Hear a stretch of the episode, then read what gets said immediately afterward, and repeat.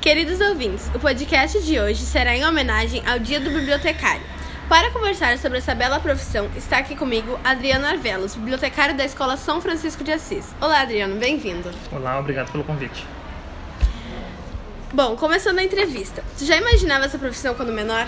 Então, não me imaginava sendo bibliotecário, né? A biblioteconomia, o curso de biblioteconomia foi um achado na minha vida, não me imaginava. E tu acha que é uma profissão que tem a valorização das pessoas?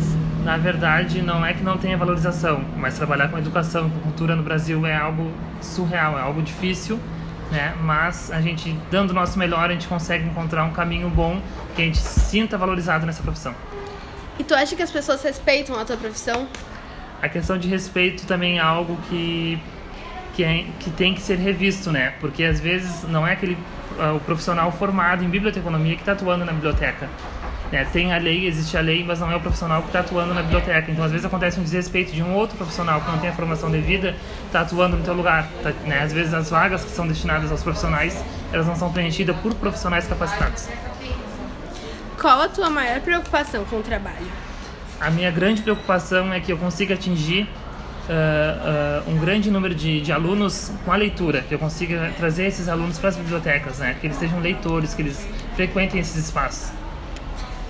Já que tu vive em meio a tantos livros, tem alguma indicação especial para os ouvintes? Então, eu gosto muito de poesia, então indico o Braulio Bessa, Carinho na Alma. E também gosto muito de ficção, né? Então, Augusto Cury, Vendedor de Sonhos, é bem interessante.